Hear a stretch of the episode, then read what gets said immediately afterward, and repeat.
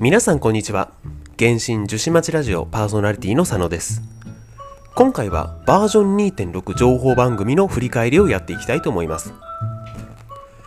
3月18日にありました情報番組では様々な情報が出てきましたので公式の Twitter を確認しながらお話ししていきたいと思います。皆さん見ましたか？私はリアルタイムでビリビリの方で見ていたんですけどももちろん中国語わからないので同時に公式が投稿してくれている Twitter とか併用して見ながら見ていたんですけども、まあ、その Twitter を投稿順に改めて見ていこうと思いますので早速いきたいと思います。まず最初はバージョン2.6の予告 PV ですね、まあ、まずはこれですね。でまあこれ見れば内容大体わかりますので改めて YouTube とか Twitter にもショート版ありますので見ていただくのをおすすめなんですけどもまあ、その中内容に関しては新情報をこの後どんどん見ていくので各項目はそこで見ていくとしまして印象に残った点なんですけどもまずは冒頭いきなりのクレイちゃんですよね。あれはやっぱ可愛すぎますよね。あのひょこっと出てくる感じがいいですね。そこからモンドとかリーウェのキャラクターが稲妻に上陸してるんですけども、まあ、確かにライデン将軍の伝説任務2幕の後をま開国してますのでそれを実感しますよね。ということはおそらくイベントの参加条件はライデンの2幕クリアってことになるんで結構進めないといけないんで初心者の方とかは大変ですけども頑張って進めていただいてですね。あとは左右が並んで買おうとしていたあのライデン人形あれ現実でも販売してほしいですよね。まあ、そんな人形とかも含めて雰囲気的には稲妻でのほのぼのイベントお祭り系のイベントという感じでしたね。でそして続いてはそれに引き換えの双眼共演ですね。魔人任務として来ましたね。しかもがっつりアビスが絡んでダインスレイブも結構出てくるみたいですね、まあ、こちらは結構シビアなストーリーに直結するようなイベントになりそうですね。この予告 PV で大まかなところは分かったと思うんですけどもここからはそれぞれ細かい内容も見ていきたいと思います。投稿としては2つ目ですね。上里綾人の実装これは事前に公式が紹介画像をツイートしてましたからね。前回の情報番組前でしたね。まあやっぱり動いてるとこを見るとかっこいいですね。しっかりと綾香と同じ上里流だっていうのがわかるモーションでしたし。まあ、それで判明した情報としましては水元素の武器種は片手剣。まあ、紹介画像で持っていた武器がタルタリアみたいな水な剣だったり槍の方が得意って言ってたりしたので、まあ、予想段階では他の武器出説も結構出てましたけども片手剣で結局は落ち着きましたね。ここからはアヤトの性能も少し紹介させていただくんですけども公式のツイートされている内容とあとは Twitter や YouTube で有名な時野ひかるさんの翻訳情報を引用させていただいて説明させていただきたいと思います。まずは元素スキルですね。上里流強化。スキル使用後にステップ移動して喧嘩状態に入る。そしてその喧嘩状態中は通常攻撃が水元素範囲ダメージに変わりしかもその水範囲攻撃が当たるたびにダメージも上昇していくという効果になっています。固有添付の1つ目はこの上昇していくダメージ量が増幅するというものになっています。続きまして元素爆発ですけども上里流水油。広い範囲に水エリアを展開して水花剣を継続的に降り注ぎエリアの敵を攻撃するというものになっています。私がムービーを見たイメージとしては甘雨の元素爆発の水版っていう感じでしたね。しかもそれだけではなくエリア内のキャラクターの通常攻撃ダメージも上がるらしいんですね。そして固有天賦の2つ目神里流破月剣銀ですかね読み方。アヤトが控えの時元素エネルギーが低い場合自分自身の元素エネルギーが一定的な間隔で回復するという能力になっています。こんな感じで時野ひかるさんの情報を抜粋して紹介させていただきましたけどももっと詳しく翻訳されてますので詳しく見たい方はまた Twitter とかで検索していただけると分かりやすいと思います。ただ役割については言及されなかったみたいですね、まあ、メインアタッカーなのかサポーターなのかサブアタッカーなのか。今までの情報を見てるとメインアタッカーもできるサブアタッカーみたいな雰囲気がしますね。似たキャラクターでいうとそれこそ上里彩香とかカーンとその辺のどっちもできるっていうキャラクターに近いのかもしれないですね。あとはスキル元素爆発の倍率とかクールタイム。あとはまあ元素付着のクールタイムとかもですね。その辺によって変わってくるとは思いますね。ただパーティーとしてやってみたいのは通常攻撃を超強化した宵宮雲金綾人による蒸発パーティーとかですね。あとは上里兄弟による凍結パーティーとかもやってみたいですね。次はこの綾人にも関わってきますけども3つ目祈願予告です。今回も第1期と第2期に分かれてるんですけども第1期は上里綾人とウェンティのピックアップになります。綾人は今まあ話しましたのでウェンティについてですけども約1年ぶりのピックアップですね。何かとカズハと比べられることが多いですけどもどっちかしか引けないとしたらカズハとはまあ私も実際思いますけどもウェンティはウェンティであの吸引と高速ってのはしっかり強みですよね。今期の螺旋でも私使いましたし、まあ、ただ吸引できない敵が多くなったっていうのは欠点ですよねかなり。続きまして第2期は上里彩香になります。妹の彩香ですね。まあ、このキャラはとにかく元素爆発が強いですよね。やっぱり。メインアタッカーとしても活躍はできますけどもどちらかというと元素爆発中心のサブアタッカー寄りの使い方が個人的には好きですね。おすすめのキャラクターではありますね。続きましてこれもガチャの一部ではありますけども4つ目新武器の実装です。名前は波乱月白仏ですかね。綾人のモチーフ武器でしょうね。まあ、現在性能弁での情報は全くないので、まあ、どんな性能になるか楽しみですけども私はおそらくこの武器は引かないですね。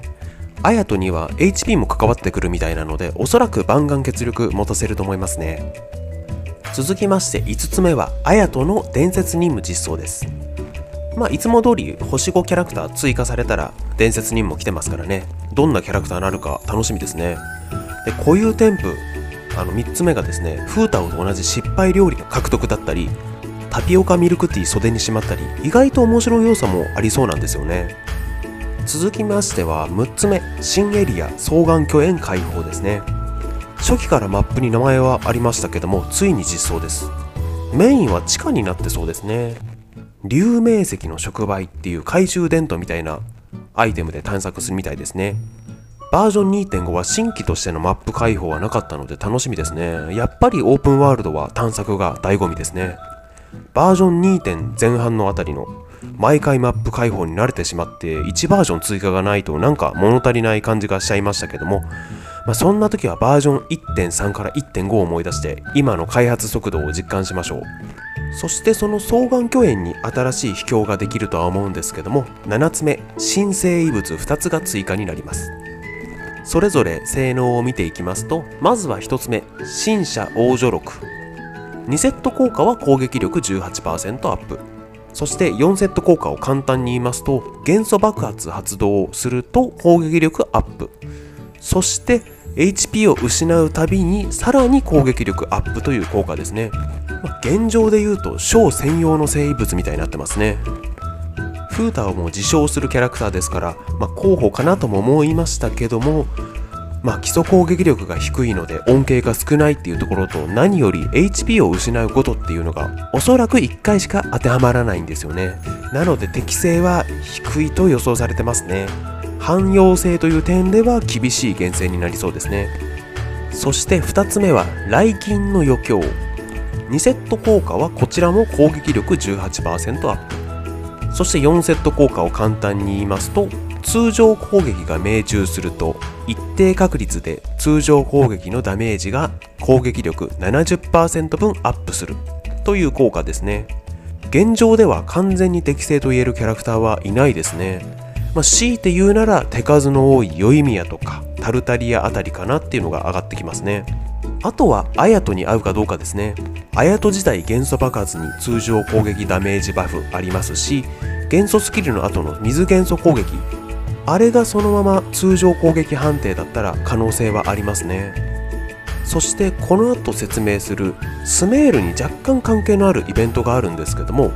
そのイベントに出てくる壺にデザインが似てるんですよね。なので今後実装するスメールのキャラクター用っていうのはあるかもしれないですね。そして次も双眼巨園に関係しているんですけども8つ目新魔人任務実装魔人任務の名前は園庭に響くレクイエム。新マップの双眼巨園が舞台になった魔人任務ですね。双眼巨園かなりアビス教団の影響が及んでるみたいですね、まあ、洞窟で単純に明るさが暗いだけではなく予告 PV 見た感じだと雰囲気自体もだいぶ暗い感じでしたね。あと久しぶりにダインスレーブが出てきてくれましたけども前回は確かアビスの死と追いかけていなくなりましたけどもどんな感じで登場してくれるか期待してしまいますよね。そして続きまして9つ目新テーマイベント華やぐシオンの庭。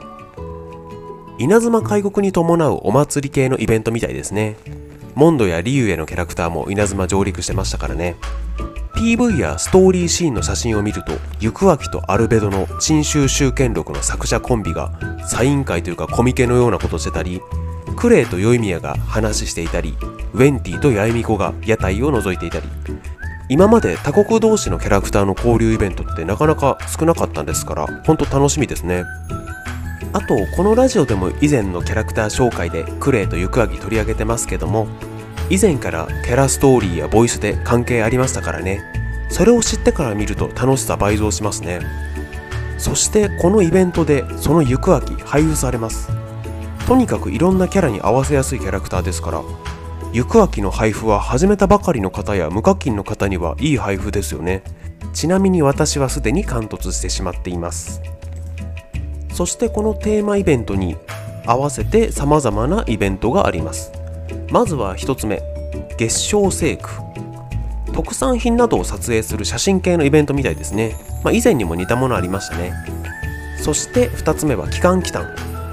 待ってましたね。私の大好きな期間期間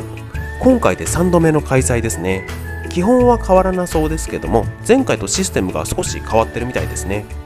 3番目孤島装築これ一番楽しみですね。ガードとかカウンターしてますよね。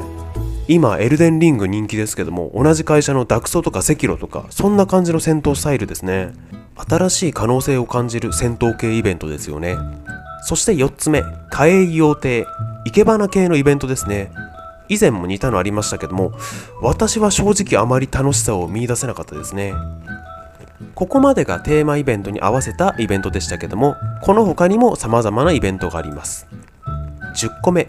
新イベント西より届く香り。内容としましては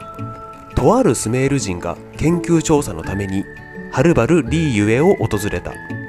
調査に協力すると豪華な報酬がもらえるらしい。というイベントですね。スメールが近づいてきましたね。ただ今回の放送では直接の言及はなかったですね。バージョン1.6の情報番組の時とかはコンセプトアートの公開とかありましたけどももしかしたらバージョン2.6の月がバージョン3.0っていうわけではないかもしれないですね。もともと公式は1.6までですよとは言ってないですからね。イベント自体は料理系のイベントみたいですね。続きましても新イベントですね。11個目新イベント新章の研究。バフを選んで挑戦する戦闘系のイベントですね。今開催している100人一揆もそうですけどもいつも使ってる時以上のダメージ出るのやっぱり気持ちいいですよね。以前は結構あったあの自分にデバフをかけて戦うイベント。それよりもこっちの自分を強化するイベントの方がやっぱり楽しいですね。そして次も新イベント。12個目。旅の写真にひらめきを。またしても写真系イベントではあるんですけども条件に合わせた風景を撮影する感じのイベントですね。こちらの方が個人的には紹介映像を見る感じ面白そうでしたね。あと稲妻にいる朝霧っていうあの少女からの依頼らしいんですけどもどうもあのツイッターの紹介画像では朝霧の姿は影絵になってるんですけども髪を下ろした上里彩香に見えるんですよね、まあ、開国されたんで今更って感じはしますけども彩香が秘密で外の国のことを知りたいみたいなイベントだったらいいですよね。ただ私の見落としだけでもしかしたら朝霧普通に稲妻のどこかにいる可能性はありますけどね、12個イベントとか紹介してきましたけどもあとはこの他にえー、細々したシステムの改善だったりオリジナルサウンドトラックのリリース発表だったりはありましたね。次回のバージョン2.6楽しめそうですね。新キャラに祭りに魔人任務に新エリアにそして各種イベント。ほんと盛りだくさんって感じですね。そんなバージョン2.6アップデート日は3月30日の水曜日になっております。私も有給の取得を目論んでいるんですけどもまさに年度末ですからね。難しそうなんですよね。またあやと引いたらその週末あたりにガチャラジオを上げると思いますのでそちらもよろしくお願いします。以上でバージョン2.6情報の振り返りを終わりたいと思います。最後までお聴きいただきありがとうございました。概要欄に Google フォームのリンクを貼ってありますのでご意見ご指摘はもちろんお便りや質問などありましたらこちらからよろしくお願いいたします。それではお疲れ様でした。